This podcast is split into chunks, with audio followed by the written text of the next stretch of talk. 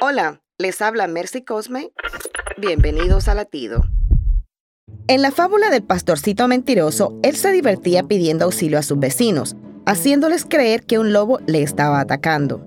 Cuando estos llegaban, se reía, pues no pasaba nada, hasta que apareció el lobo de verdad y aunque gritó pidiendo auxilio, nadie le creyó. Hay quienes, como el pastorcito, disfrutan mentir para llamar la atención hasta que esto se vuelve contra ellos. Si este es tu problema y se te dificulta dejar de mentir, pide auxilio a nuestro Padre Celestial. El fraude, la mentira o deslealtad no lleva a nada bueno. Recuérdalo y pásalo a los tuyos. Y hoy ora diciendo, Señor, no me dejes decir mentiras. Por favor, dame el privilegio de conocer tu palabra. Latido les llega a través del ejército de salvación.